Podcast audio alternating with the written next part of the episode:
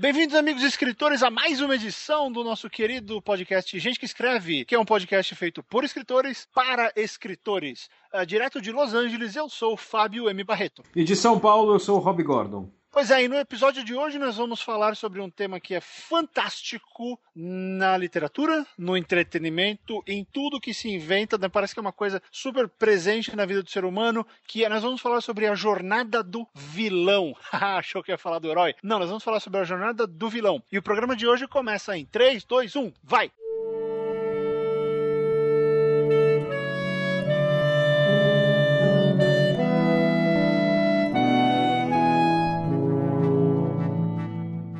Acabei de dizer, no Gente que Escreve número 5, nós vamos falar sobre a jornada do vilão. E é interessante essa pauta porque ela veio, um, da nossa vontade de falar sobre, sobre o assunto, claro, mas também porque a gente vai fazer um pouquinho diferente. Em vez de ter o bloco de e-mail, a gente ainda não decidiu o que vai acontecer, a, a gente recebeu essa sugestão de uma ouvinte, que é a, a Melanie, que também é podcaster lá do Agentes do Livro. Então ela deu essa ideia e a gente resolveu falar sobre esse assunto hoje. Acho que o Rob quer ler o e-mail da Melanie. Vai, Rob. Quero. Ela começa dando um oi pro Fábio, agradecendo as aulas dele do Escreva Sua História, agradecendo o podcast yeah. Gente Escreve. Vamos direto para a dúvida dela. A minha dúvida é a seguinte. Você mencionou na terceira aula a respeito da jornada do herói. O famoso estudo de Joseph Campbell parece ter se tornado uma espécie de fórmula de bolo nos livros, sobretudo os young adults. A minha pergunta é: você acha que existe uma fórmula para a construção de um vilão? Ou melhor dizendo, a jornada do vilão? Por que não vemos tão frequentemente nos New York best-sellers da vida um livro que conte essencialmente a história de um vilão? Por que não é economicamente viável dedicar um livro a desconstruir, quebrar um personagem de tal maneira que ele comece a história como uma pessoa ou entidade essencialmente boa e termine-a como um ser completamente corrompido. Existe uma espécie de fórmula que guia o escritor na criação de um vilão? De resto, muitíssimo obrigado pela iniciativa do podcast, do Escreva Sua História, pelos conteúdos. A dúvida dela é essa. Pois é, e, e, é uma baita de uma dúvida, e a resposta está embutida na pergunta, que e a gente vai discutir agora, porque é o seguinte, né? Acho que a, primeira, a resposta rápida para tudo isso que a, que a Melanie perguntou é a seguinte: o problema é que normalmente a jornada do vilão, ela só existe de acordo com a jornada do herói. O vilão, na maioria dos casos, ele é uma resposta ao herói. Ele é o contraponto do herói, que inclusive tem aquela, aquela máxima que o pessoal usa, né? Quanto mais forte o vilão, maior é a demanda do herói e melhor é a história. Exatamente. Né? Então o vilão ele serve muito mais como uma, né? na verdade ele serve inicialmente como uma demanda do, do herói, porque se o herói não tiver um, se o Batman não tiver o Coringa para lutar, o Batman perde o sentido, ele vira só mais um cara. O vilão, o vilão torna o herói único, né? Então essas duas demandas elas acabam andando juntas na maioria das vezes, mas não é necessariamente o caso de que você sempre tem que escrever a história do herói e o vilão e o vilão vai surgir junto. Dá para fazer as duas coisas. A história do entretenimento está lotada de grandes vilões, né, Rob? Olha, eu, eu, eu e o Barreto, a gente bateu uma bolinha dois minutos antes, é, antes da gente começar a gravar sobre esse e-mail e de cara já pintou um exemplo aqui na nossa conversa que também responde a pergunta da Melanie, que é por que, que não é economicamente viável dedicar um livro a desconstruir, quebrar um personagem de tal maneira que ele comece a história como uma pessoa ou entidade essencialmente boa e termine como um ser completamente corrompido. É, o, o, exemplo que a gente pegou aqui já, já, já é um exemplo de um caso que acontece isso, que é o Poderoso Chefão. Exatamente. É, o Poderoso Chefão, se você pegar o, o, Michael Corleone, ele começa como um sujeito íntegro, ele é um herói de guerra, ele quer casar. No livro não conta isso, ele é, se eu não me engano, ele é professor de matemática e ele, ele quer casar, construir uma família, ele não quer, cara, nada com o negócio da, da, da, máfia da família dele, do crime organizado que a família dele participa. Uhum. E ele termina o, o livro e o primeiro filme, né? Mas pra, que, acredito que todo mundo deve ter visto o filme, o livro nem todo mundo leu. Ele termina tanto o livro quanto o filme quanto como o grande chefe do crime organizado de Nova York.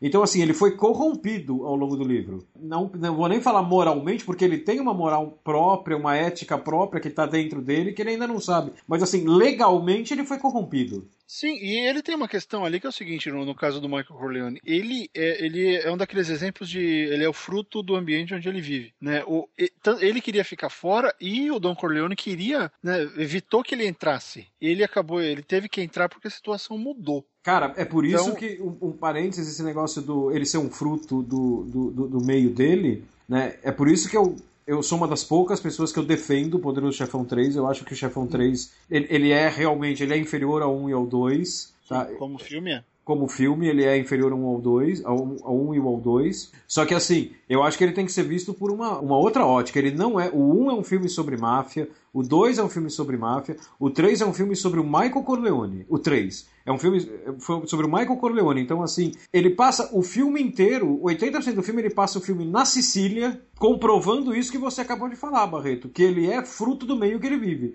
Porque ele Exato. fica o tempo inteiro andando pela Sicília com a Kay que no terceiro filme é ex-mulher dele, mostrando como o siciliano pensa, o negócio da honra, o negócio da vingança, o negócio do silêncio. Então, assim, ali ele prova, ele é, é ele é fruto do meio, não adianta. Ele, ele, é, ele, ele não é nada além disso. É, e aí ele, ele ajuda a gente nesse exemplo para tentar discutir a questão do vilão, porque ele mostra uma coisa. É, o vilão, quem define isso, uh, num, num, num, pensamento mais campbelliano, né, que é uma das razões que a gente falou disso, da jornada do herói, o vilão ele é definido pela moral dele. Né? O vilão tá ali para dificultar a vida do mocinho. Ele tá ali para matar o herói, ele tá ali para sequestrar a princesa, ele tá ali para dominar o mundo, ele, ele tá ali para fazer coisa errada. E o herói tá ali para fazer coisa certa. Mas a gente tem que entender que, uh, uh, especialmente principalmente hoje em dia, a narrativa está mudando para um ponto que é o seguinte: tá, tá começando a virar uma, uma coisa que eu e o Rob falamos, que é a questão do protagonista. O protagonista pode ir para qualquer lado, né? O, o, o autor decide para onde o protagonista vai.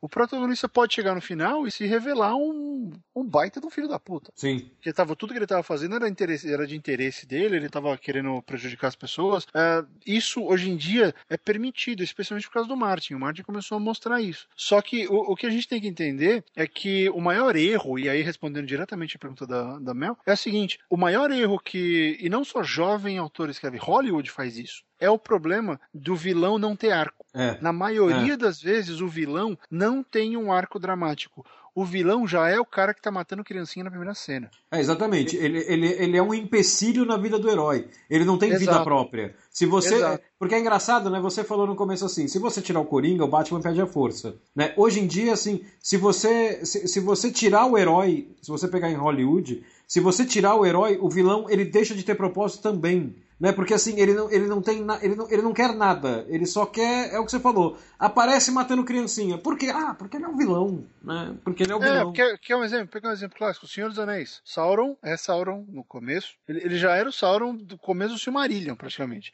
Na Sim. hora que ele surgiu, ele já surgiu filho da puta, né? Nunca teve teve a fase Sauron de Deceiver, né? o enganador e não sei o quê, mas ele tava ali querendo sacanear todo mundo. Então, isso é uma, é uma questão que a gente herdou psicologicamente da jornada do herói, que é a necessidade de que o cara mal, ele, o cara que tá contra o mocinho, ele é necessariamente o vilão. Né? E vira e mexe você vê história que tenta forçar vilão, que é caricato, vilão super clichê, porque o herói precisa de alguém. E essas histórias é que não funcionam. Porque, por exemplo, eu acho que o, o, o segundo filme do Nolan, do Batman, a grande chave do filme é que o Coringa é tão fantástico que você torce pra caramba pro Batman, porque você sabe que se aquele Coringa do Heath Ledger ganhar, vai ser uma zica cara, tremenda. Eu lembro você quando... precisa parar esse cara. Eu lembro quando eu assisti esse filme, eu fiquei impressionado. Eu fiz um comentário no, no meio do filme é, eu assisti na cabine, né? E tem aquela cena que tem aquele cara do. Ah, o cara que trabalha lá na Wayne Enterprises tal, que fala, eu sei que o, que o Bruce Wayne é o Batman, eu vou contar na TV, né?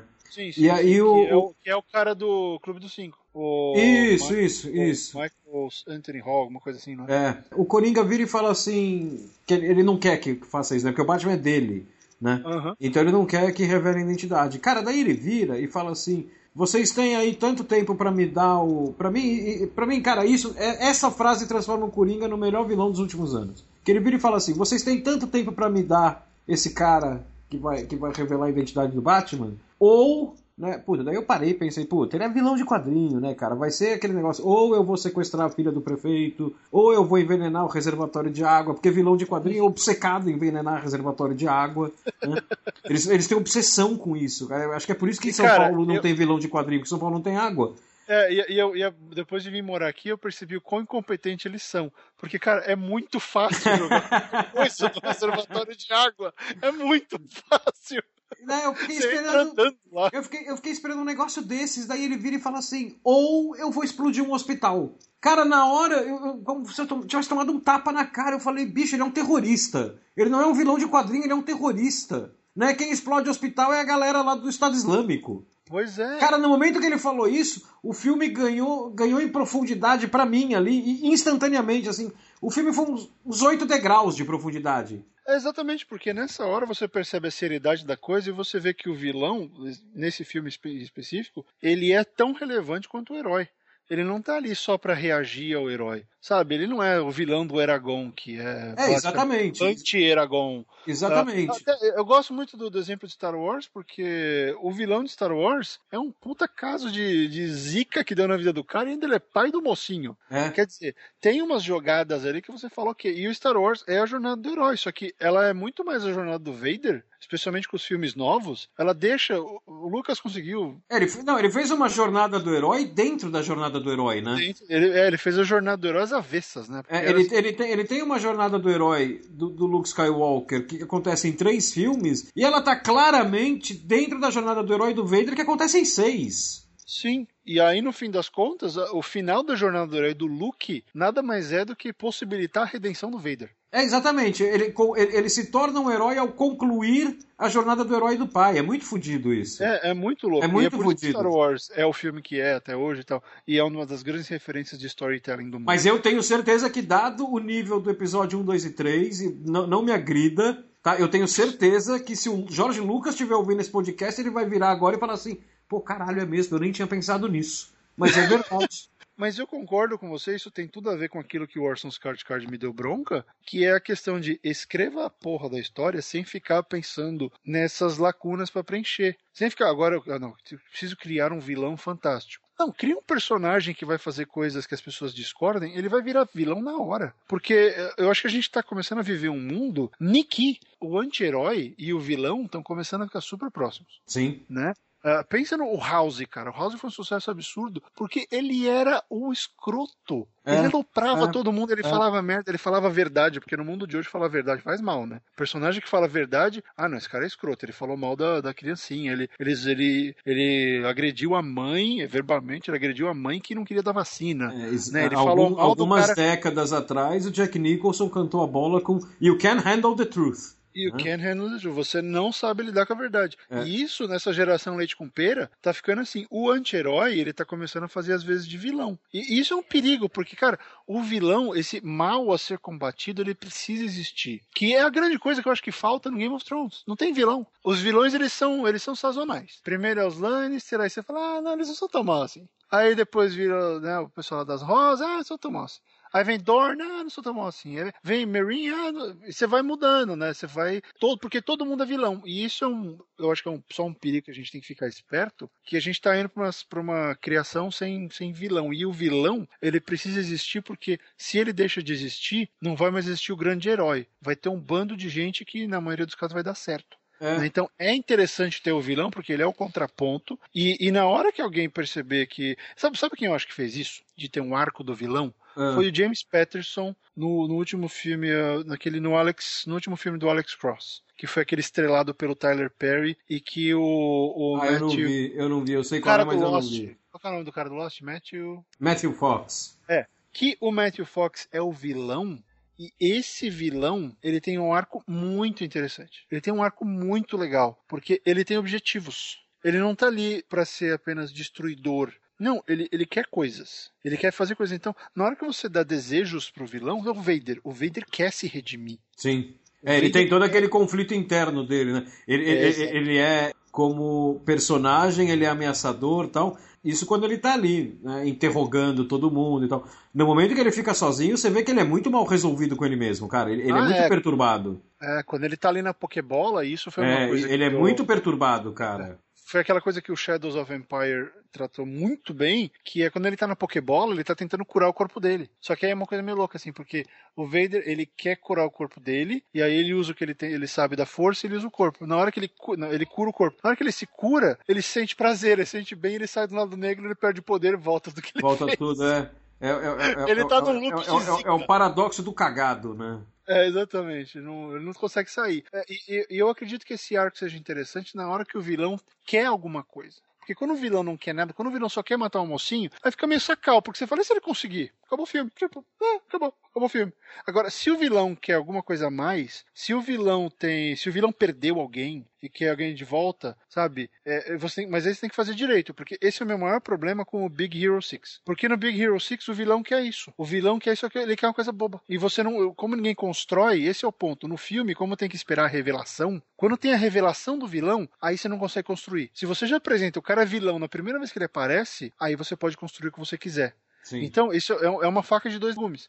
Porque se você faz um mistério, você não pode construir nada. E aí você tem que esperar que o cara construa, na, que o leitor, o espectador, construa na cabeça dele toda essa história. Putz, nossa, por causa daquilo, nossa, tudo faz sentido agora, que fantástico. Mas aí, e nisso você tá perdendo o filme que tá rolando. Se você constrói isso e você deixa a pessoa ver que esse vilão, dadas as devidas proporções, e na situação inversa, ele poderia ser o herói, né? Que é aquela grande coisa do o, o soldado inimigo é sempre um vilão, filho da puta, que quer matar todo mundo. É bom, pra, pra ele você é a mesma coisa, né? Num caso de um filme, sei lá, que nem o American Sniper, que o, ele fala, não, os caras são terroristas, são selvagens. Bom, pro, pro cara do outro lado, o soldado americano é o selvagem, é o que mata a criança. É, exatamente, que é a questão do ponto de vista, que é, é, tem duas coisas que eu, que, eu, que eu quero acrescentar. Primeiro, quando você falou do anti-herói, ele tá muito próximo do vilão, cara, eu tenho um, um exemplo aqui de anti-herói que eu acho que é, é, é sempre o, quando eu penso em anti-herói é sempre o primeiro que me ocorre e eu acho ele muito bem muito bem definido como anti-herói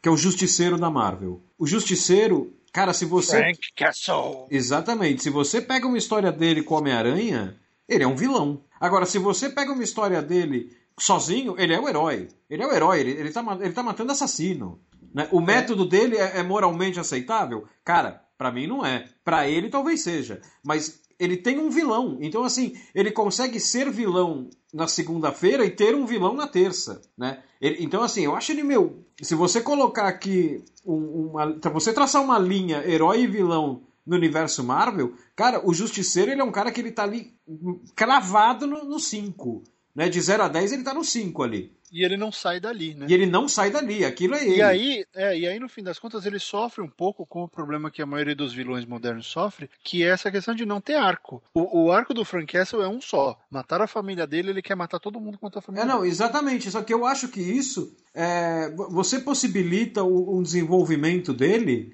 né? Mesmo você não tendo um arco tão profundo por trás, nesse caso, você possibilita. Esse micro arco dele é tão bem montado que assim, você, você, abre o que você quiser para esse cara, porque o Justiceiro é um cara que se ele quiser entrar, se ele, se ele entrar numa, numa casa com 35 traficantes, todos eles armados, e o Justiceiro com uma pistola, você fala, cara, isso, isso é possível, isso é crível. Dentro dele é crível, ele é louco a esse ponto. Ele é desequilibrado a esse ponto, ele é atormentado a esse ponto. Ah, mas eu acho que uma pistola é, é, é, é demais. Eu acho que tem que dar uma pistola e um, um, e um garfo. Aí ele consegue. Garfo consegue. Se for aqueles garfos de virar bife, então não precisa nem da pistola. Então, nossa.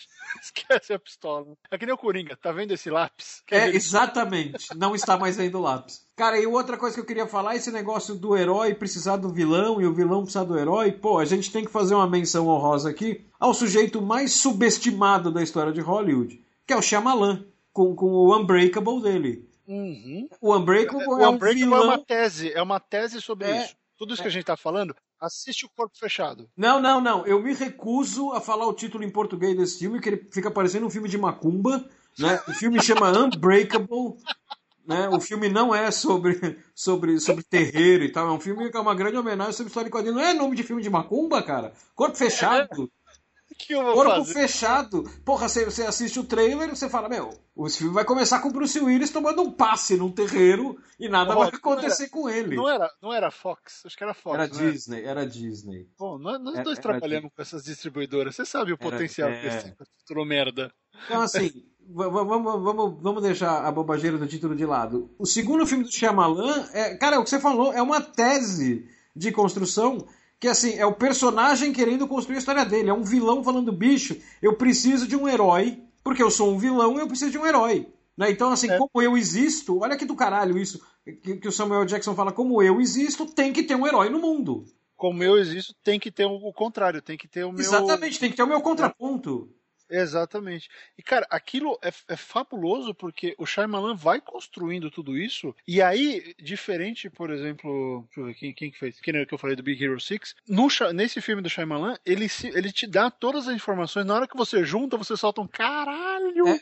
Ele fez tudo aquilo, cara, que absurdo, que psicopata. E aí, o que, que ele consegue? Ele cria um vilão que precisa de um herói. Né? Aí Cara, você fala assim, porra, puta ideia boa, né? Eu, se eu escrevesse um negócio desses, eu ia ficar orgulhoso, que, porra, eu tenho um vilão que quer um herói. Só que o Shyamalan vai, vai além, ele não dá um herói, ele dá um anti-herói.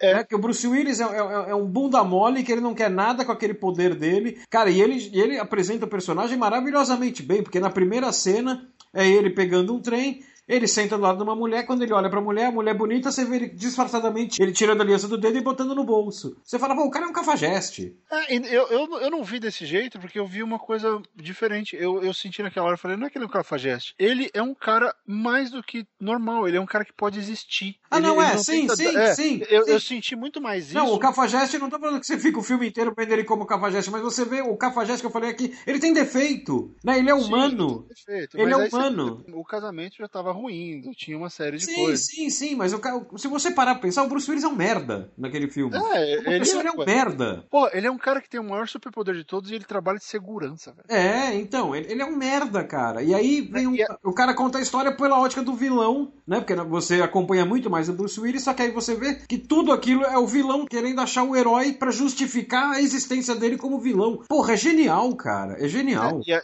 e, e, aí você vê o arco do vilão, esse é um dos melhores, um dos melhores exemplos. Esse vilão, ele tem arco, ele tem razão e ele precisa do herói. E olha que coisa, porque ele sabe que ele vai ser pego. Ele não tem como. Esse é o ponto. Ele não tem superpoder. Ele sabe que ele vai se fuder é. na hora que ele descobrir. Você fez tudo isso. Ele vai em cana, porque ele é um, só um sujeito com ossinhos frágeis. de vidro. Com ossos de vidro, né? They call me Mr. Glass. Cara, é, é, é, fantástico, sabe? E ele sabe ele sabe o preço que ele vai pagar pelo, pelo fim de arco dele. É um personagem que sabe, na hora que eu encontrar o meu oposto, eu vou rodar. Mas eu preciso, porque ele não conseguia viver de outro jeito. Olha, eu arrisco a dizer aqui, que nessa conversa que a gente tá tendo, que o Samuel Jackson no Unbreakable, ele é o melhor personagem criado pelo Shyamalan, cara. Posso, posso concordar, posso. Eu acho, eu tô tentando puxar de cabeça todos os outros filmes aqui. Eu acho que ele é o melhor personagem criado naquele universo do Shyamalan. Eu é que eu gosto bastante. Podem me xingar, tô nem aí. Eu gosto bastante da Bryce Dallas Howard na, na Vila. Ah, na Vila. Eu acho, eu acho muito interessante o arco dela, o fato dela ser cega. Eu, eu acho muito legal várias coisas que acontecem. Ela foi muito, ela era a personagem perfeita para aquela história. E às vezes eu fico me pensando, quem veio primeiro, a personagem ou a história? Porque ela resolve todos os problemas ali, assim. A existência dela é, resolve todos os problemas narrativos e, e, de lógica que a ideia do, do filme propõe. Então, eu gosto muito dela. Mas eu diria, vai, tá aí meu top 2. O, o Mr. Glass, realmente, ele é, ele é muito bom. Ele é muito, ele é bom, muito bom, cara. Ele é muito, ele bom. É muito e, quando, bom. e quando você trabalha escrevendo, que você escreve ficção, cara, aí você vê, pô, esse personagem, eu sempre quis ver esse personagem, cara. É um personagem que, pô, porque às vezes você tá escrevendo, né, porra, você tem um herói ou um vilão, tanto faz, né? E o personagem começa a pedir coisas para você, né? Isso é, pô, pra, pra quem tá escrevendo, quando isso acontece, pra, pelo menos para mim, isso é meio mágico. Quando ele começa a, a pedir coisas para mim. E, e, o Shyamalan, ele criou um personagem que ele pede coisas dentro da história, né? Ele tá pedindo uma, uma narrativa para ele dentro da história. O propósito dele é pedir a narrativa dele. Porra, muito fodido, cara. É, muito fudido. E aí ele, ele faz uma coisa que eu acho bastante uma das coisas mais únicas desse personagem, na verdade, que é o seguinte: diferente do Vader, por exemplo, que não tem como você ficar do lado dele, né? Afinal de contas, a gente não tá vivendo a rebelião galáctica. No caso do, do, do Mr. Glass, ele é um cara que gosta de quadrinhos. É. Ele é um cara que ama quadrinhos. É um cara que, que encontrou razão na vida por causa e pelo quadrinho. E aí, naquela cena, quando ele esculhamba o cara que vai comprar um, um, um print original de um quadrinho super legal para dar pro filhinho dele, é. aquilo, cara, você fala, yes, esse cara virou meu herói. E aí depois, não, ele não presta, que droga. Baita personagem. Ele, ele faz a gente ficar do lado dele, porque quando você gosta e respeita quadrinhos, você sabe, aquela cena precisava existir todo santo dia, para educar um bando de gente que acha que quadrinho é coisa de criança. Também pode ser coisa de criança, mas não é só de criança, né? É, exatamente. Cinema, cinema também pode ser de criança, literatura pode ser de criança, tudo pode ser de criança. Não necessariamente é de criança, mas pode ser só também. É, tipo animação, né? Animação, outro dia um cara veio falar pra mim, ah, mas você fica vendo esse filme de criança. Eu falei, sério, amigo, 2015, você tá me falando que Pixar e, e DreamWorks são filmes de criança? Cara, eu vou, eu vou além, eu vou além. Eu, quando, quando eu ainda morava com os meus pais lá em Moema, uma vez eu fiquei sócio, da, que eu era sócio de todas as locadoras do bairro, né? Eu ficava caçando filme em todas. E eu fiquei sócio da, da Real Video, era uma loja da Real Video que tinha aberto uma grandona atrás do Shopping Irapuera. Daí eu fiquei sócio e tal. E o primeiro filme que eu aluguei, eu virei pro cara que eu não achava em lugar nenhum. Eu falei, amigo, você tem Akira aí? Daí o cara, a Akira tem, dá uma olhada lá no infantil. Eu falei, cara, a Akira. Nossa. É, é Akira, ah, não é, não é Aquila, não é. é Daí o cara, não, é, tá lá no infantil porque é desenho. Eu falei, cara, você já assistiu esse desenho? Tipo, a história original do desenho tem, meu, tem duas guerras mundiais, cara. Tem, tem duas explosões atômicas, né? Porra. Não, mas Se é você desenho. mostrar aquilo pra criança, o pai volta e te dá um soco na cara. É, não, mas é desenho, então tá no infantil. Bom, então tá bom, eu vou lá pegar no infantil, então. Eu vou lá pegar. Ai, meu Deus. Essa você nunca tinha me contado. Tá vendo? Se você era a pessoa que trabalhava na Real Video, atrás do Shopping Virapuera, e falou isso pro Rob, dê um tapa na sua cara agora, por favor.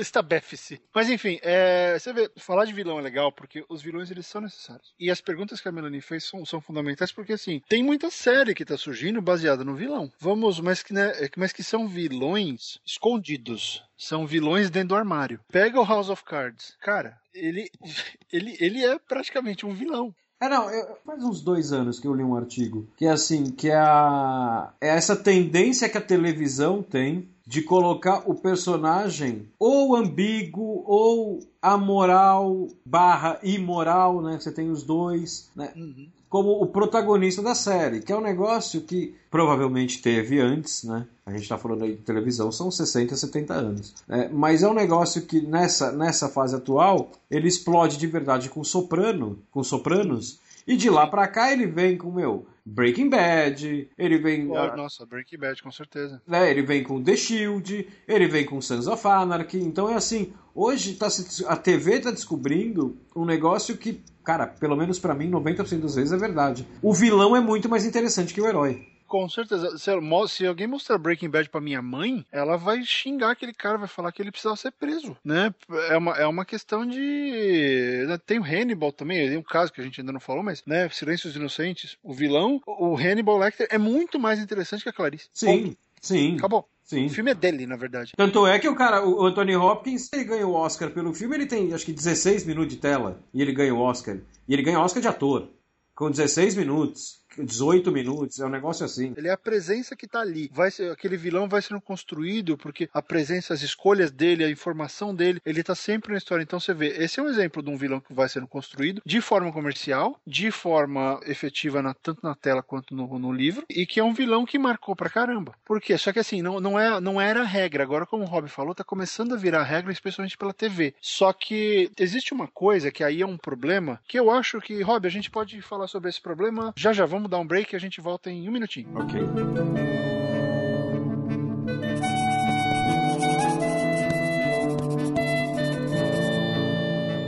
Então, Rob, eu acho que esse problema que, que surge agora com essa nova tendência é que é o seguinte: existe uma regra, especialmente aqui em Hollywood, e muito, e muito autor acaba levando isso, muito escritor literário acaba levando isso em conta, que é a questão da escolha que você tem que fazer. Que é a seguinte: o final do livro, o final de sua história, ele tem que cumprir um fator que todo mundo aqui quer, que é satisfazer o espectador, satisfazer o consumidor. Sim. Muitas das vezes, quando o final não é não é agradável, quando o final não é aquele final feliz, considera-se que esse final não seja satisfatório. Ele não é apropriado não... mercadologicamente, né? É, ele não fecha a conta direito e ele pode deixar a pessoa frustrada, puta, não vai ter boca a boca, esse tipo de coisa. E isso tá começando a se espalhar, né, por vários, por vários aspectos do entretenimento, porque cada vez mais editoras, estúdios, quem for, querem apostar numa coisa não previsível, mas em algo que seja satisfatório. Eles querem deixar o leitor feliz, para ah, a experiência foi boa. Né? Hoje mesmo vi alguém falando de, pô, como é que como é que é esse negócio? Porque o Harry Potter, por exemplo, o cara achava que o Harry Potter tinha que ter morrido no final, que o, li o livro, os filmes, fica te preparando anos pro pior, e aí no final dá tudo certo, ele escapa, fica tudo bem. É, eu, eu particular, só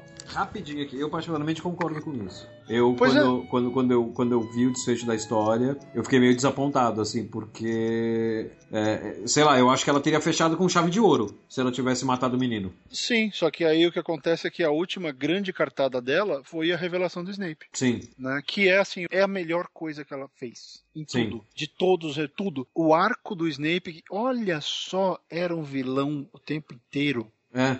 Até é. que não era. E de repente, pum, cara, eu chorei naquela hora. Foi maravilhoso, foi a melhor de todas as construções que a Rowling criou. Aquela do Snape foi a melhor. Então, é assim, você vê, ela estava construindo um vilão na nossa frente. É. O tempo inteiro, e de repente, blá, blá, opa, vamos mudar uma coisinha aqui. E aí tudo, e, e aí você pensa em tudo isso que aconteceu, e você já está envolvido com o personagem. Porque o que vale é o envolvimento com o personagem. É você querer participar, porque com o vilão você quer que ele morra. Olha, eu quero que esse vilão se exploda porque, sei lá, explodiu um ônibus cheio de estudante ou porque ele envenenou o reservatório de água da sim, cidade. Sim, sim.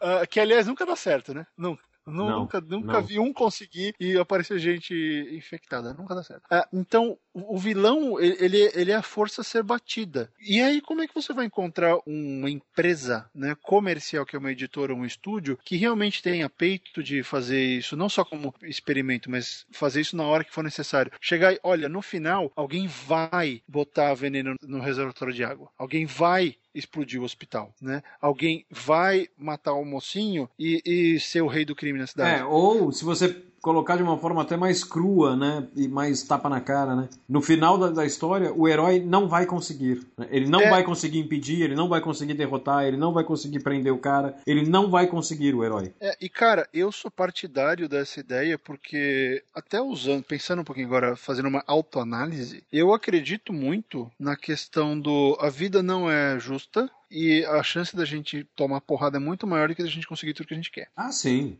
Então, pensando nisso, os meus a Silvia, o Rob conhece a Silvia, Silvia Helena Peombel, minha cunhada, e ela sempre falava, toda vez que ela lê alguma coisa minha, ela já pergunta: "Você vai matar o personagem no final?" Porque eu tive uma fase que eu comecei a matar a protagonista feito um louco ou dar fins não satisfatórios, né, baseado nisso que a gente estava falando, porque às vezes a jornada do cara acabou, ele fez o que ele precisava fazer e ele não tinha mais função. Manja, manja o Terminator no 2? Sim. Ele tem que se jogar no, lá no, sim, lá no, no aço derretido, porque senão a Skynet continua existindo, é mais ou menos assim, acabou sua função, se retire, né? E, e isso porque, de, de, acordo com as histórias que eu estava contando, eu pensava que isso realmente fazia, fazia sentido. E aí, ah, não que eu tenha feito isso, eu não quero falar de spoiler, mas isso é uma coisa que eu apanhei muito por causa do Filhos do Fim do Mundo. Tem muita gente que quer me socar, que, que xinga o livro, que odeia, por causa do final. Porque o final, independente do que acontece, ele não é um final água com açúcar. Não é final de filme da Disney. Ele não é um Viveram Felizes para Sempre, né? Ou, ou, Pode ser, depende da sua perspectiva. Que é um negócio que eu aprendi muito com o Cormac McCarthy. Aliás, tinha muita gente pedindo recomendação de coisas para ler e tudo. Vá ler A Estrada do Cormac McCarthy. É um exercício fantástico de como manter você preso por umas 200 páginas sem acontecer absolutamente nada. E quem viu o filme sabe do que eu tô falando, porque eles estão num mundo que tá morrendo. Então, quando as coisas estão morrendo, o que acontece? Nada, porque as coisas estão morrendo. Só tá acontecendo isso. E, cara, eu li esse livro e toda hora eu ficava, agora, agora, vai acontecer alguma coisa. Não, não vai acontecer nada. Agora, agora vai aparecer um vilão. Não, não, não vai. Agora, não, não vai. Mas ele te deixa preso. Ele, ele vai te mostrando que o importante, dentro desse conceito, é a jornada que os personagens estão passando. Sim. E você sabe onde essa jornada vai acabar, porque na hora que ele te conta um mundo onde os caras estão vivendo, você sabe o final, sabe? Só que ele me manteve preso durante o livro inteiro, porque eu queria saber que diabos ia acontecer ali. E aí o que acontece? O final desse livro também não é o final satisfatório de ai não, e aí todos vivem felizes para sempre. Não, não é, um, não é um, um good vibe, né? Não é um good vibe, é uma vibe que eu, que eu vejo às vezes, e eu falo, eu falo, eu uso muito o Martin como exemplo, porque eu discordo dele em termos de postura, não do que ele escreve, tá? Escreve bem, ok, vamos deixar isso claro. Mas é, não é aquela coisa do todo mundo pode ser vilão quando for necessário. É, não, acho que é muito mais o todo mundo faz aquilo que precisa para sobreviver, e, e nem todo final tem que, tem que ter um ponto nem todo final tem que ter uma razão. Quantas pessoas a gente conhece que simplesmente não, não morrem por nada? É, então, se você olhar pela janela, você vai, você vai ver que tem histórias que acabam antes do que deviam acabar. E a vida é assim, cara. A vida é assim. Né? É, Nada impede que um livro não seja. É, e às vezes alguns autores tentam fazer isso, e isso é uma das maiores quebras que você pode fazer com o status quo literário e, e cinematográfico, que é chegar e interromper a coisa. Pum, acabou aqui, ó. É, morreu aqui. Acabou, morreu. Não, não continua, porque era o protagonista e ele morreu. Então, esse tipo de coisa, é, e, e, o, que, que, o que, que isso tem a ver com o vilão? Que, que é a questão de que. Se a gente tem a questão do, do, do protagonista que tá virando vilão o tempo inteiro, se ele chegar no final, o, o povo já está tá acostumado, eles querem esse final satisfatório. E aí, esse é o dilema que o escritor vai passar, que o roteirista ou o romancista vai passar, que é: e aí, eu vou deixar o personagem vivo, eu vou salvar a família do personagem, eu vou salvar o planeta, eu vou deixar tudo explodir. Porque isso, eu te garanto, tem muito editor que estão. Eu acho que eles estão errados conceitualmente. Tem editor que vai olhar e falar: não, o pessoal vai ficar puto no final desse livro e não vai gostar desse autor. Mas aí, se você chegar no editor certo, o cara vai falar: puta que do caralho. Esse cara foi, foi peitudo, sabe? Essa, essa escritora aqui resolveu quebrar a banca e, e fazer isso. Eu, eu sei, não vou falar qual, mas tem uma série famosa aí de, de Young Adult, né? De infanto juvenil, que eu não, eu não li, mas me falaram que a personagem roda no final. É.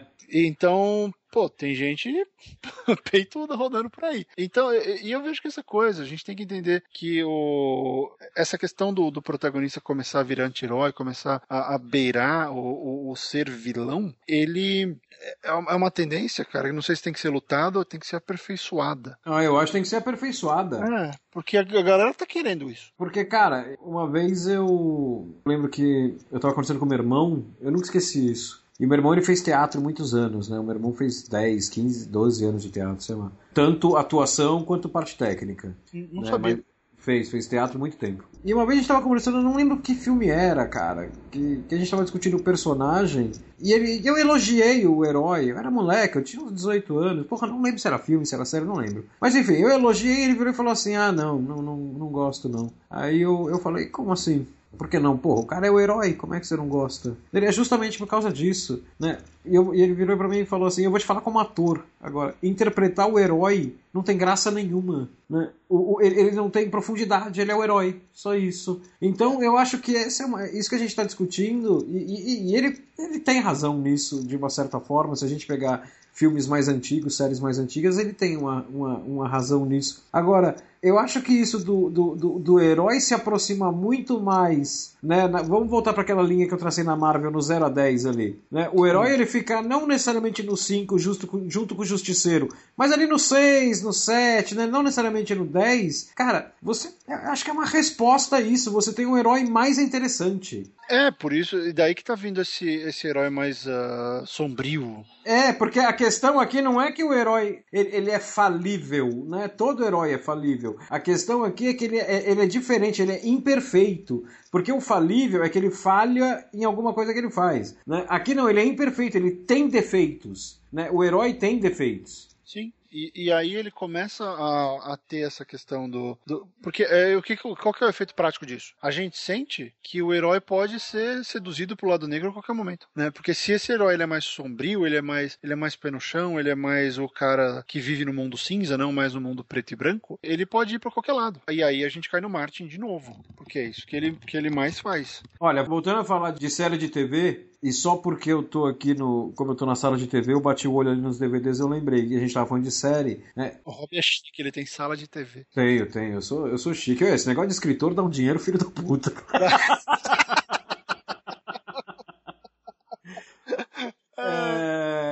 porra, então a gente tá falando aqui de. Você citou House of Cards, Soprano, né? Eu falei The Shield, falei Sons of Anarchy. Cara, tem uma série que eu acho que nesse ponto ela é brilhante. Eu vou deixar aqui de indicação, especialmente se você gosta de ficção. Se bem que se você gosta de ficção científica, você já deve ter assistido. Que ela fica pegando os heróis e ela fica transformando heróis e vilões e vilões em heróis o tempo inteiro com uma maestria absurda para mim. Que é, oh. é, Galáctica. Galáctica é fantástico. Nossa. Galáctica ele fica mudando o, o alinhamento moral dos personagens de acordo com a situação. E não é de uma forma do tipo, pô, o cara fica fazendo isso só pra inventar. Não, você fala. Cê, cê, cê, é a história do justiceiro entrar com uma pistola na, na casa, né? Você fala, é crível, né? Perto do que tá acontecendo é crível. As pessoas. É, são, cara, você não tem um preto branco ali. É, tudo é cinza. Tudo, tudo, tudo é cinza. Ah, é, é, o, é a parada do Baltar virar Jesus Cristo, né, cara? Exatamente, é, cara. Messias. Você fala, quando, eu, eu, ainda quero matar o Baltar. Mas você olha e fala, meu Deus, ele é um personagem que não devia ter sobrevivido.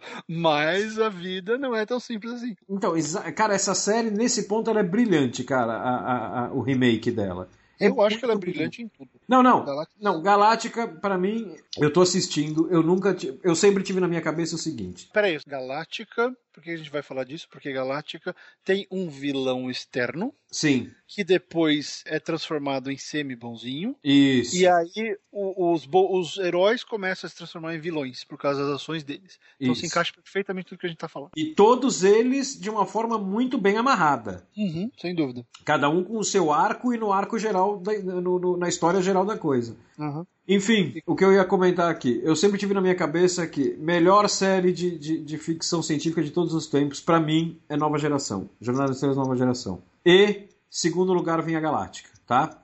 Hum. Cara, faltam. Eu tô vendo com a Ana, com a minha mulher, que eu nunca tinha visto inteira. Faltam tipo uns 15 episódios para acabar Deep Space Nine. E a, e a minha mulher, ela definiu perfeitamente Deep Space Nine. Ela virou e falou assim: se Deep Space Nine tivesse atores do calibre da nova geração, ela seria, no mínimo, no mínimo em negrito sublinhado, tão boa quanto a nova geração. Barreto, os roteiros daquilo são um absurdo. Eu nunca gostei muito, pra ser sincero. Cara, são um absurdo. Eu entendo o que você tá falando. Aquele negócio dos meandros políticos, cara, é um melhor que o outro. É um melhor que o ah, outro. Ah, sim. Toda vez que entra política aí, é isso que fazia Babylon 5 ser interessante. Sim. Que é quando começa a entrar política no espaço, é aquela grande desculpa da ficção científica que usar a roupagem, a roupagem né, desse, desse outro mundo, desse futuro, do que for, para falar de assuntos extremamente reais. Sim, sim. Né? Mas enfim, vamos sair de Galáctica. Fica a minha dica aqui. Se você gosta de ficção científica e, e, não assistiu Galáctica, corrija isso agora. E se você quiser ver heróis e vilões passeando num enorme mundo cinza, onde todo mundo é herói e vilão de acordo com o que está acontecendo, corra para essa série que ela é maravilhosa. Ah, é demais. Nossa. Atuações fantásticas, uma baita série. Eu acho que o 33, o episódio piloto,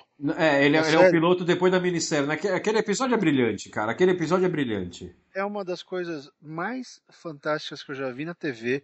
É. Ela é uma resposta ao 11 de setembro. Ela é uma história que surgiu da necessidade de uma nação e que fez a série virar o que foi. Porque na hora que as pessoas assistiram aquilo, todo mundo falou: eu preciso ficar do lado desses caras. Porque, é. olha, precisamos ficar do nosso lado. Então foi assim: foi um negócio que misturou política, que misturou vida real, que misturou ficção científica no alto da forma e que é feito assim, que é editado de uma maneira brilhante. Então, Aquilo assim, é... E talvez, talvez seja o episódio mais tenso de uma série que eu vi até hoje. Se não é o mais tenso, tá ali no top 3, top 5 fácil. É forte pra caramba. Uma note aí, 33, que é o episódio piloto depois da minissérie. Então tem a minissériezinha, que algumas, algumas pessoas viram como filme. Então depois do reboot, quando começa a série de verdade, é o episódio chamado 33. 33. Mas é isso aí, vamos fazer mais um intervalo, a gente volta em alguns instantes. Estamos de volta com gente que escreve. Hoje estamos falando sobre vilões, construção de vilões, jornada do vilão. E eu acho que o... uma coisa que eu queria acrescentar, Barreto, que você falou do. Lá atrás você falou que o editor ele, ele, ele não tem coragem do, do, do de, de, abrir mão do final good vibe, né? Do lance do, do, do feel good do final. Na maioria dos casos, né? Não, não, é, na maioria dos casos, o padrão. Não, não vamos dizer que é uma regra que é, que é esculpido em, em pedra aqui. Uhum. É, agora, eu acho que aquilo que você falou quando estava falando disso, que tem histórias que simplesmente acabam, né? Pessoas morrem, né? Eu acho que isso torna a coisa mais real. Eu acho que só faz um paralelo, eu lembrei na hora que você falou. Quando a gente estava falando, acho que uns dois programas atrás, sobre escrever drama, né? Que eu até citei exemplo de filmes. Casablanca, O Vento Levou, né, que os grandes romances do cinema são que você estava falando que a vida bate. Né? Uhum. Os grandes romances do cinema são aqueles onde o casal não termina junto. É. Né? Então é assim, por mais que isso eu acho que vale para editor, né? Se tiver algum editor ouvindo aí a gente, né? Eu acho que assim, todo mundo quer um final feliz. Mas ao mesmo tempo, se o final é, claro, sempre de acordo com os parâmetros delimitados pela história. Se ele não for feliz, a pessoa, cara, ela vai se identificar com aquilo. Né? Eu acho que você ficar buscando simplesmente um final feliz, isso para entretenimento de forma geral, é série de TV, é livro, é quadrinho, é, é filme, né? Pô, você está assumindo que o entretenimento é puramente escapista, né? E ele não é, ele não é. Né? Ele não pode ser só escapista.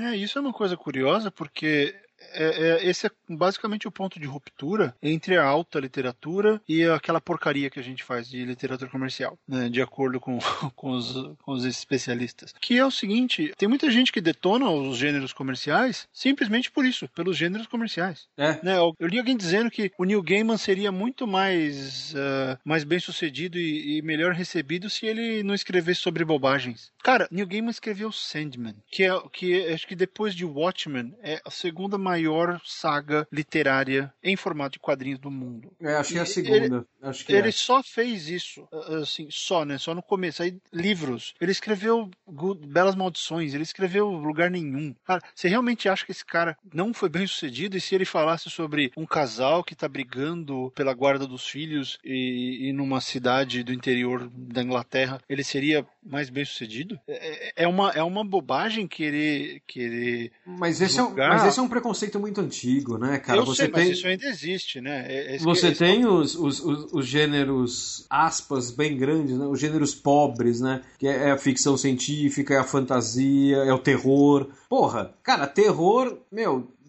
porra, isso vale para cinema, vale para literatura, né? O terror ele é visto como um gênero B, né? Ah, ele, é, é, ele é um gênero menor, e não é menor porque ele é de nicho, porque o terror é de nicho, né? O terror você tem o, o, um negócio que é muito engraçado, eu tava reparando outro dia. Você tem atores e diretores que só fazem filme de terror, né? Ele é um nicho de mercado, ele é quase dentro do mercado, ele é quase não, não tanto quanto, mas quase, como se fosse o cinema pornográfico. Ele é um nicho onde as pessoas transitam lá dentro, os profissionais transitam lá dentro. E na literatura ele também é um gênero menor, né? É, Porque é. você pega o Stephen King, ele é visto como literatura de aeroporto. E, e tem vilões fabulosos. No, Cara- a Zona Morta, o que, é, o que é aquilo? É um- simplesmente um cara que pode ser presidente e quer, e quer começar uma guerra nuclear. Cara, Você você quer quer um vilão vilão melhor? pior que Não, você quer, você quer um vilão do Stephen King? Você quer um vilão melhor que aquela porra daquela enfermeira do, do Misery, do Louco Obsessão? Nossa, nossa, com certeza. Que, o que é aquilo? E aí você vê, e o, e o Stephen King, olha só que coisa. Ele escreve sobre esse problema mais pé no chão, mais vida real. Só que como ele tem um elemento fantástico, isso para algumas pessoas isso deixa de ser, É. né?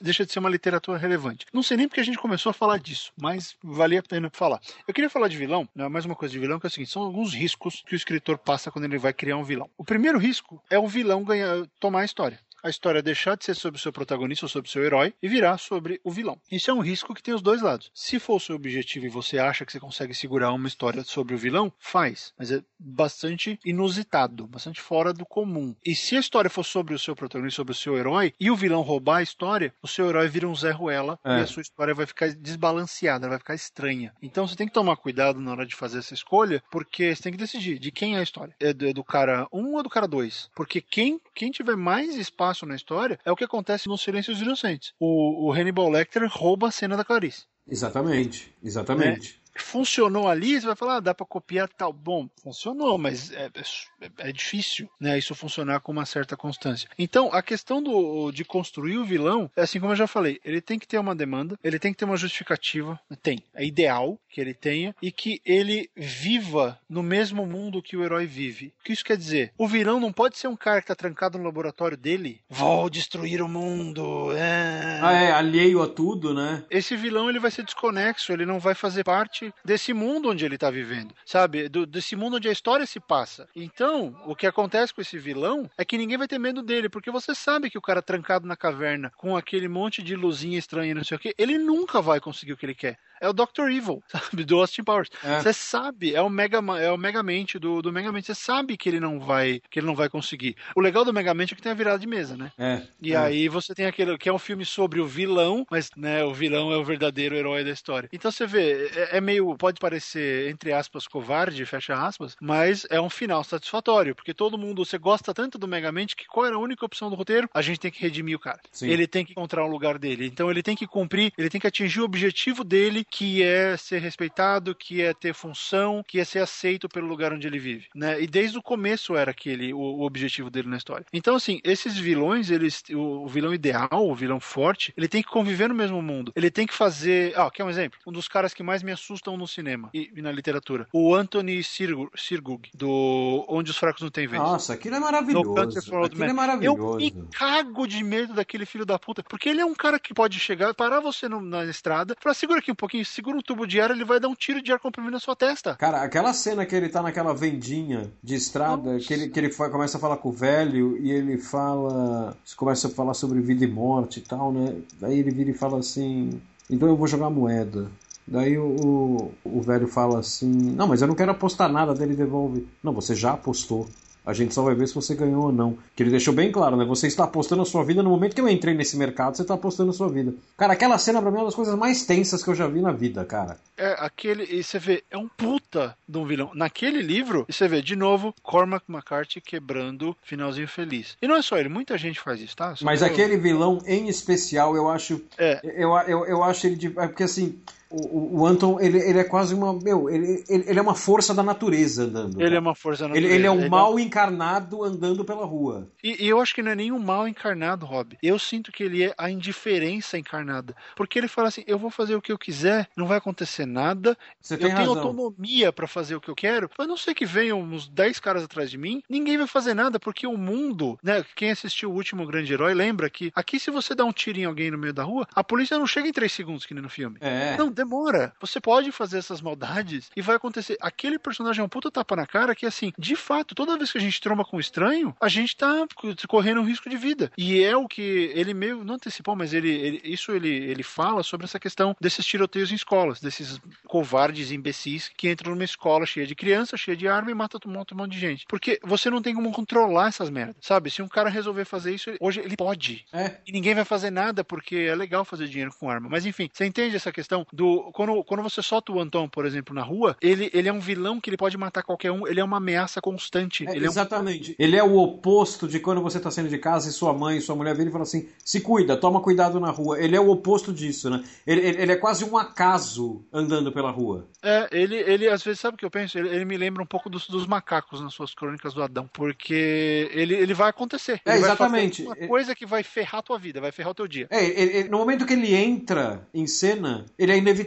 É, né? É, a, a, merda é inevitável. Eu considero esse filme o melhor filme da década passada. Eu acho esse filme maravilhoso, cara. Esse eu filme... prefiro Sangue Negro. Eu prefiro Sangue Negro porque eu acho que. E aí, olha só que coisa interessante. Ali não tem vilão no Sangue Negro. Não. Porque o Daniel Day-Lewis, né, o Daniel Playville, ele é protagonista e ele é anti-herói. Mas ele não tem vilão, ele tem opositores. É. Ele tem coisas que estão entre ele e o que ele quer. Mas aí, se a gente parar pra pensar, o chefão é a mesma coisa, né? Você tem um mafioso é. que tem dois, três opositores, que é ali a família Barzini, a família Tatalha, e ele tem um, aspas, vilão, que é o, o, o capitão de polícia que é corrupto. Ou seja, o filme não tem herói. E também não tem vilão. E também não tem é. vilão, exatamente. Também, então, assim, é, é, é, é, é, um filme que escapa da jornada do vilão, logo escapa da jornada do herói. E você vê, dá para fazer. Só é. que se você opta por ter um vilão, você precisa ter um herói. É que nem eu brinco com os caras que. Um dia chegou um cara pra mim, não, porque eu quero ser satanista. Eu falei, tá bom, você acredita em Deus? Não, não, acredito no diabo. Eu falei, não, não, não.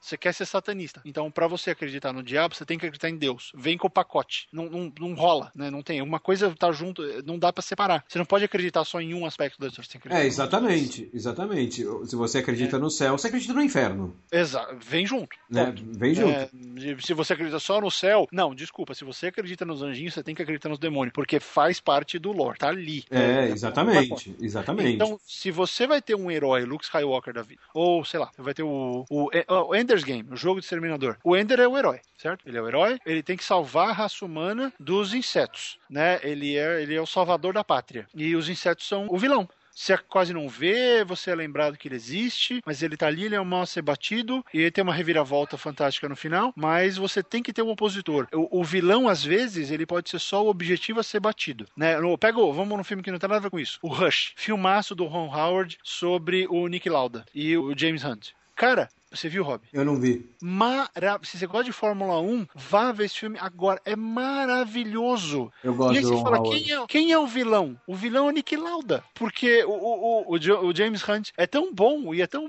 né, uh, gente boa, é tão lá baladeiro, não sei o quê, que o cara chato vira o vilão. Embora o objetivo dos dois seja o, o, o, troféu da Fórmula 1, só que aí um é vilão na vida do outro. Sim. Então o vilão vai mudando. Um joga a peteca pro outro. Ó, agora é o Hunt, agora é o Lauda, agora é o Hunt, agora é o Lauda. E eles vão trocando batata de quem é o vilão naquele momento. Só que o vilão, na verdade, virou o cara chato, porque você fala, putz, por mais que eu adore o Nick Lauda como piloto, ele é um porre, sabe? E, e aí você fala, nossa, que chato que ele era. Eu quero que ele perca. E você sabe o final, porque eu mando de Fórmula 1, sabe o que vai acontecer. Mas você vê, né, você tem um vilão, aí você tem um vilão que muda de, de mão. O vilão vai mudando de acordo com a cena, de acordo com o momento na história da rivalidade entre os dois, sabe? Porque a grande. O herói da história desse filme é a rivalidade entre os dois. E o vilão é a hora que eles param de correr, que é o fim, é o fim da carreira de ambos. Então, e, e, e nesse meio tempo, um vai ser o mal, malzinho, bonzinho, malzinho, bonzinho. Então você vai jogando batata de um lado pro outro, sabe? Dá para fazer de vários jeitos. Um negócio que. Um outro jeito que dá para fazer e a gente cai de novo no que eu, no, no, no que eu falei agora há pouco do, do, do terror, né? Que ser, ser um gênero pobre e tal. Cara. Mas é, pessoal, aliás, é, é,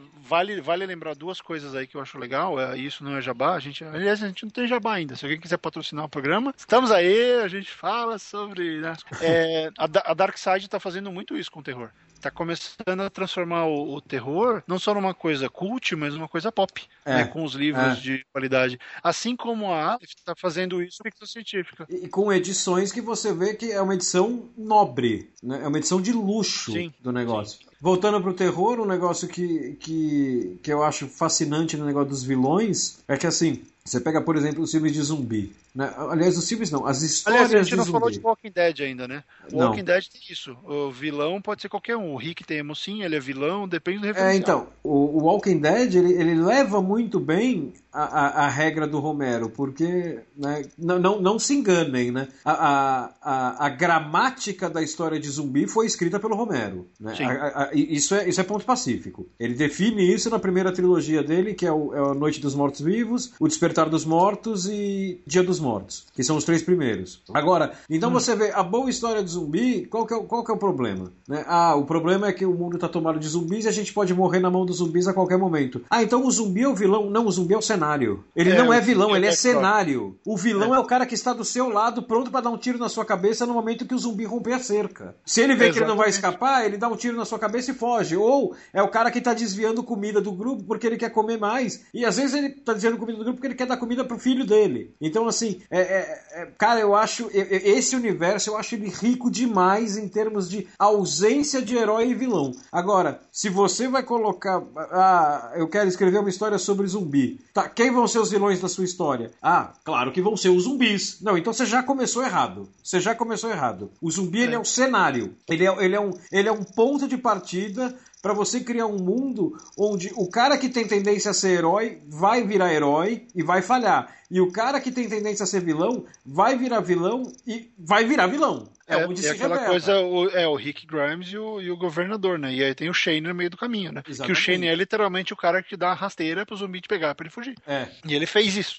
então, e cara, isso, isso é muito louco porque isso vai mostrando um exercício de que o potencial para criar vilões ele tá em qualquer coisa. Ele tá em qualquer um. Ele tá em qualquer elemento da sua história. Então, se você quiser fugir do esquema campbelliano, que o vilão é aquela presença opressora, que é aquela presença bem definida, você pode ter um vilão que, por exemplo, se manifesta em vários personagens. Por exemplo, o vilão da sua história é a corrupção. Então você vai mostrar um monte de gente corrupta. Porra, tem, uma, tem um exemplo que eu acho fantástico, é, que é nesse, nesse sentido, que é o, o filme do Carpenter, O Enigma de Outro Mundo, The Thing, que, para quem não viu, é um filme que se passa numa, numa, numa estação de pesquisa no, no, no Polo Norte. É Polo Sul. É Polo Sul. Se passa numa estação de pesquisa e aí tem um alien, é um alienígena, né? Ele explica, ele assume que é um alienígena. Né? Ele assume, cara, tem um alienígena enterrado lá. Tem um alienígena e tal, e, é aquele, e ali ele, ele, ele parte do. que é um negócio que vai ser muito usado depois nos anos 80, que é o alienígena que toma o corpo da vítima. Uhum. Então, é aquele negócio. Né? A cada 10 minutos muda o vilão da história. O vilão é Você é sempre o alienígena. Mas, é. mas ele tá se manifestando em, em uma, cada pessoa diferente. Porra, é fantástico. É fantástico. Né? E, e, assim, você vai falar, ah, pô, já vi quatro filmes assim. Sim, todos esses quatro filmes bebem no Enigma do Outro Mundo do Carpenter. Vá atrás ah, disso é. aí que é muito bom. É, isso vem um pouco também dos filmes mais antigos. Né? Você pega aquela fase de filme de ficção em preto e branco no pós-guerra, especialmente coisas como The Thing from Another World, a coisa de outro mundo. Ah, sei. Que, que é a ideia mais ou menos original que passou para esse filme. Então, começou com daqueles filmes que, de estúdio que era feito a cada 15 dias, né? Feito no, no backlot do estúdio ali, né? Super, assim, super tosco. E essa coisa, eles achavam uma coisa na Antártida e era basicamente era um, era um pepino do espaço, cara. O bicho era meio legume. Então.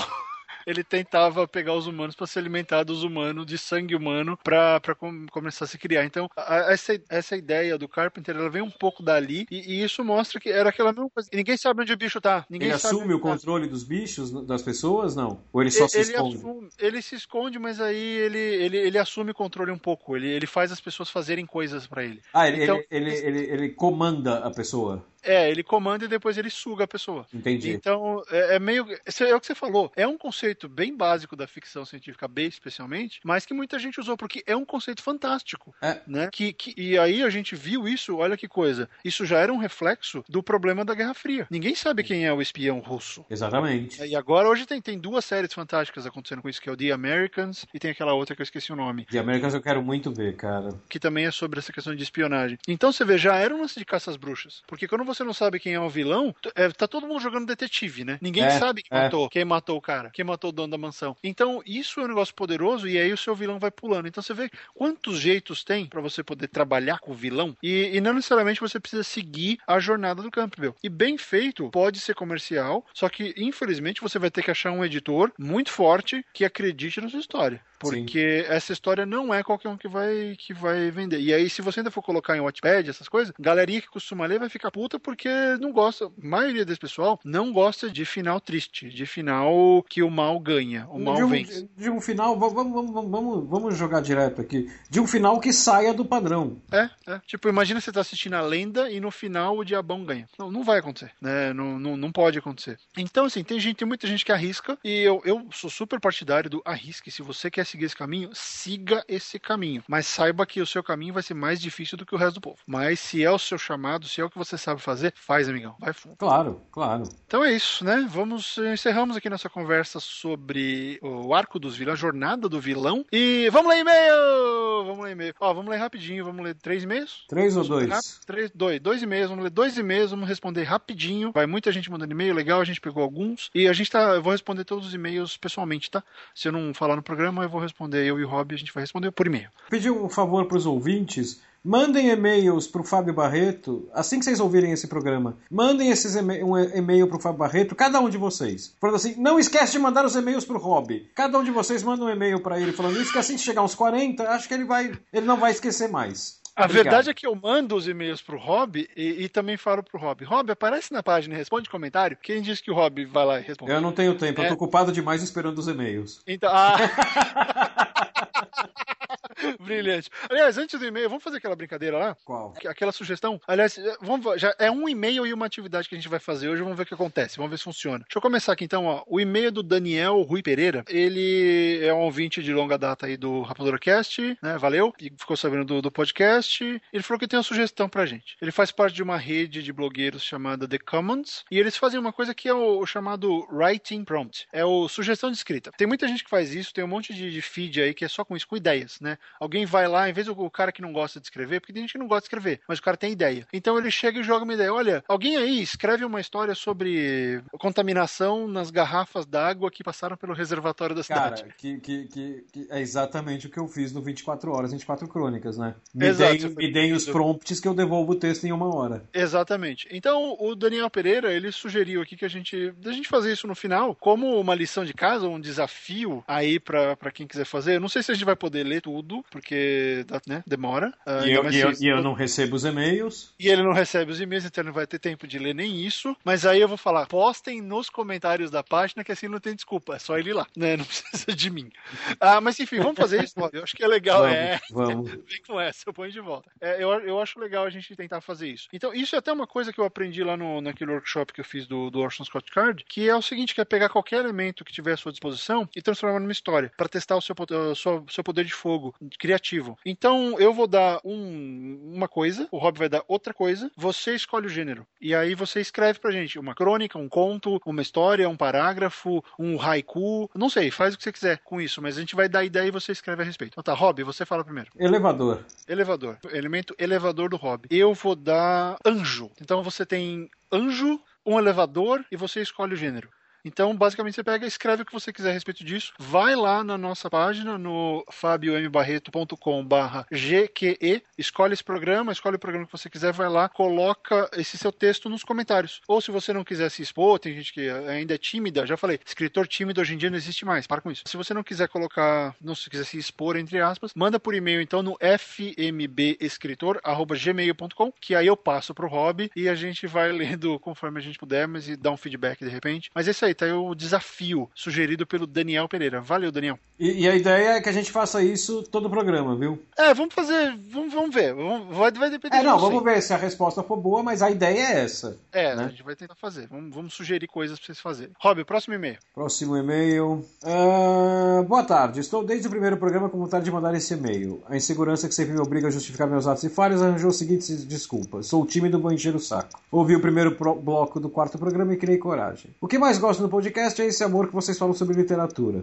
Estou seguindo na minha jornada como escritor e como sinto falta disso. De falar sobre algo que amo, de conversar sobre textos e situações, e situações geradas na hora de escrever. Enfim, de falar sobre minha profissão. Como um professor, médico ou advogado faz. O podcast passa essa sensação. Sinto que estou fazendo parte da conversa. E aí eu acho que até falo pelo Barreto e falo por mim. Muito obrigado. Isso é gostoso demais de ouvir. Com certeza, com certeza. Fico contente que vocês não se colocam em um pedestal, mesmo porque eu não alcançaria o pedestal para subir. Sempre citam as suas dificuldades that's e deixam claro que ser escritor é um eterno aprendizado. Falando agora, é, é, sem bobagem agora, sim, Wesley, é, eu, eu, pelo menos, cada, cada podcast que eu faço aqui, eu aprendo muito, muito. Aproveitando a mensagem, vou falar de uma grande dificuldade que tenho e torço para que ela possa ser algum dia o tema do podcast de vocês. Não sendo, eu ficaria contente com uma simples dica. Na minha escrita, gosto de descrever tudo de forma detalhada. Sou apaixonado pelos cenários que crio e pelas características dos meus personagens. Já me falaram mais de uma vez que isso gera excesso no texto, deixa ele muito carregado e de certo modo enfadonho de ler. Como começar a ter esse desapego? Como aprender a enxergar e cortar o excesso? Grato pela atenção e parabéns pelo excelente cast. PS, não lembro direito a pergunta, mas vamos lá. Qual gênero eu gosto de escrever e por quê? Fantasia. Para mim, a imaginação se sente mais confortável e livre quando está em um universo fantástico. Olha, antes, antes do, do Barreto pegar essa bola aqui, eu acho o seguinte, o Wesley, eu acho que assim,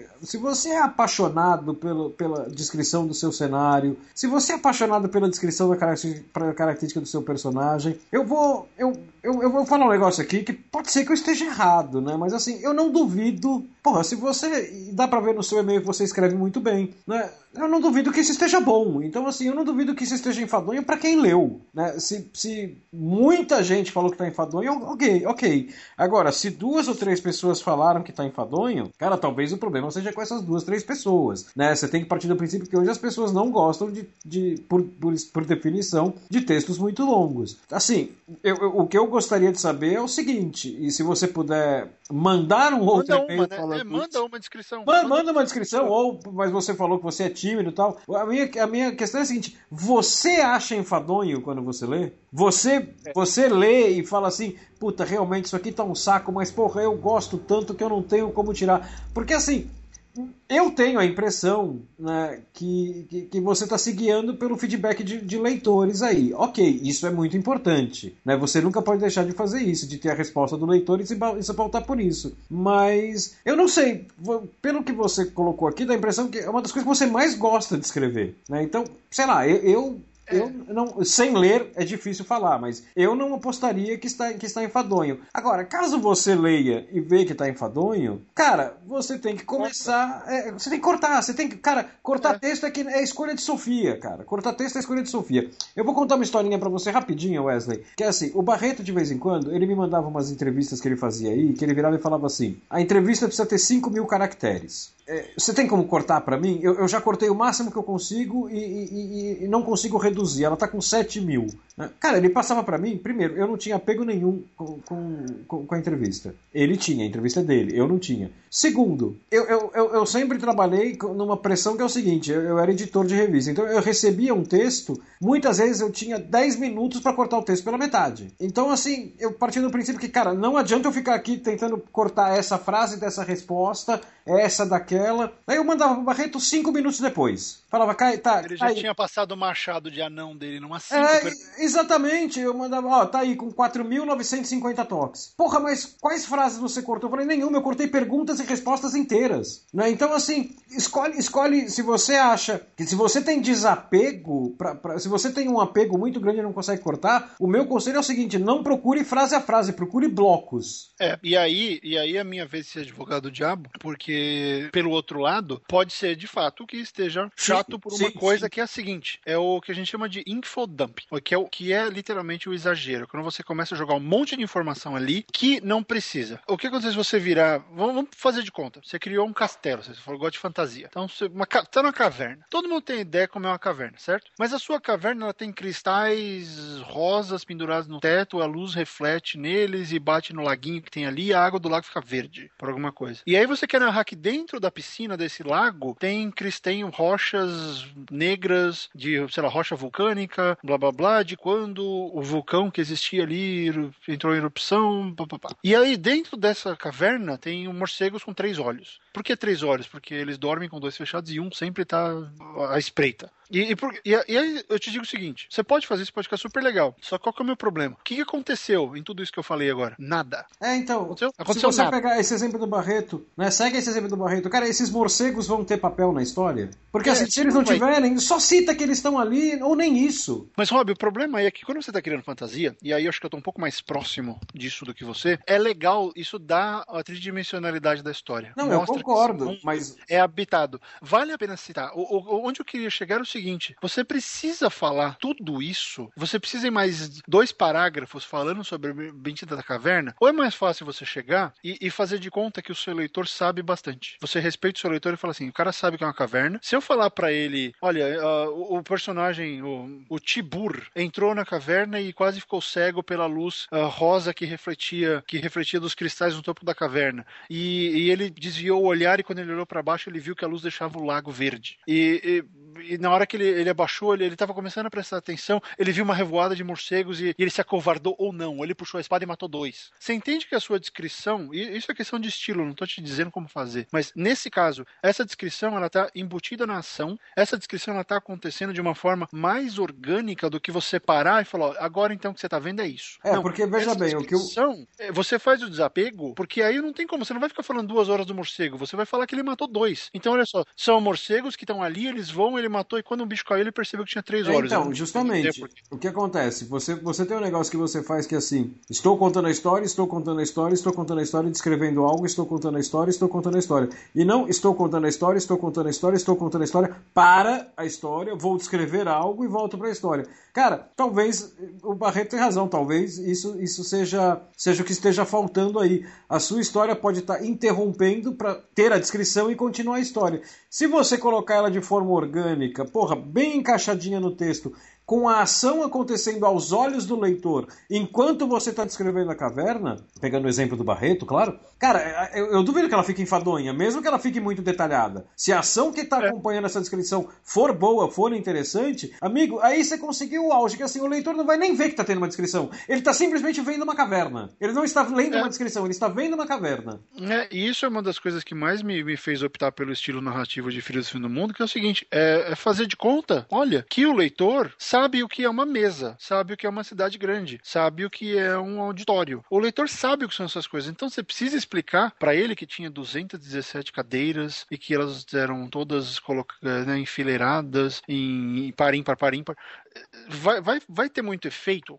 Às vezes você perde, você, você não. O problema nesse seu, pelo que eu saquei do seu, do seu exemplo, do seu e-mail, é que parece que você tá perdendo um ritmo. Se a pessoa, quando a pessoa fala para mim, olha, isso aqui tá em excesso, se alguém me fala que isso tá carregado, é porque eu parei de contar a história. É. É, porque eu desviei do objetivo principal e eu tô falando de outra coisa. Então essa outra coisa tem que ser fantástica. Você tem que estar descrevendo uma Silmaril, pra pegar o Tolkien. Tem que estar descrevendo a joia mais maravilhosa do universo para justificar esse, esse, esse desvio de, de percurso. Então, eh, de novo, não tô querendo dizer como você tem que escrever, mas pensa nisso. E pensa no que o Rob falou, e de que de repente você tá parando a sua história para contar. Porque se você faz isso, aí sim vai ficar enfadonho. Porque o problema de ficar enfadonho é quando o leitor olha, putz, lá vem, lá vem descrição. né? não preciso disso. Não, se o cara tá na ação, cara, ele vai junto. Ele é. vai junto, porque para mim, é, é, nesse exemplo aí do cara, se o Tibur puxou a espada e matou o morcego, ó, ele é valente. Ele não tem medo de nada. Se ele pulou na água, é porque ele é um porque ele tem medinho, né? Ele tem medo de morcego, ele tem medo de escuro, sei lá do que. Então, isso te ajuda, inclusive, a descobrir quem é o seu personagem.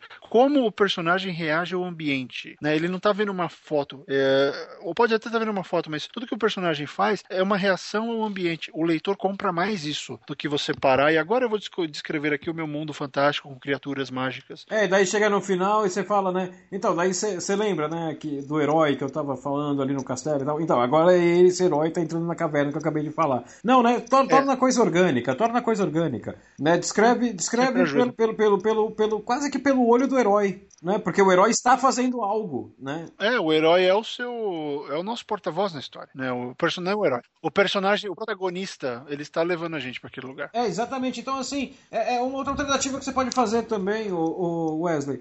Tipo, para de se preocupar com a, com a, descrição, eu sei que você gosta e tal. Deixa o herói descrever a coisa, né? É. Lembra que o Rob falou uma coisa nos programas atrás? Ele falou o seguinte: antes de, de criar a sua mega ultra saga fantástica, pega o personagem e faz ele até o banheiro. Faz ele na cozinha é, um Exatamente. Então descobre qual é esse mundo dele e aí você vai saber. E a grande decisão que você tem que ter aí, Wesley, é a seguinte: o que o seu leitor sabe, porque o seu leitor é experiente na fantasia, por exemplo, o que o seu leitor já vai saber o que é, sabe? O cara sabe que é um anão. A não ser que o seu anão seja completamente diferente de um anão de RPG ou do anão do Tolkien, é um anão. Você não precisa descrever muito. Você dá o diferencial dele. Todo o resto do que é ser um anão, o cara sabe. Então faz esse exercício, deixa um pouco também da história na cabeça do leitor. Não tenta dar tudo para ele, porque senão você não tá dando opção para ele participar participar. E essa é a chave de ritmo. É deixar o cara participar da sua história, certo? Eu acho que matou. E Wesley, se, se você quiser mandar uma descrição sua pra gente por e-mail, fique à vontade. Ou Wesley, se você quiser, fala com a gente nas redes sociais, né? Você pode me achar no Twitter, arroba Rob Gordon, underline SP. O Barreto tá no arroba SOS Hollywood, tudo junto. Fala com a gente lá se você quiser. Ele não errou o meu. Vocês não têm noção de quantas vezes eu errei o dele. Mas é isso aí. Tá bom, galera? Então, esse foi o nosso programa. Só lembrando, nosso e-mail de contato é fmbescritor.gmail.com. Tem vários links interessantes sobre o que a gente falou no post desse podcast. Lembre-se de dar, o, dar sua nota para o nosso podcast se você assina lá no iTunes. E também de pegar o feed né, que nós temos para. Também temos feed para Android. Então, se você prefere Android, pega o feed para Android lá. Tá legal? É isso aí. A gente se fala semana que vem e continue escrevendo. E caprichem no textinho do elevador. Isso. Tchau, tchau. Abraço.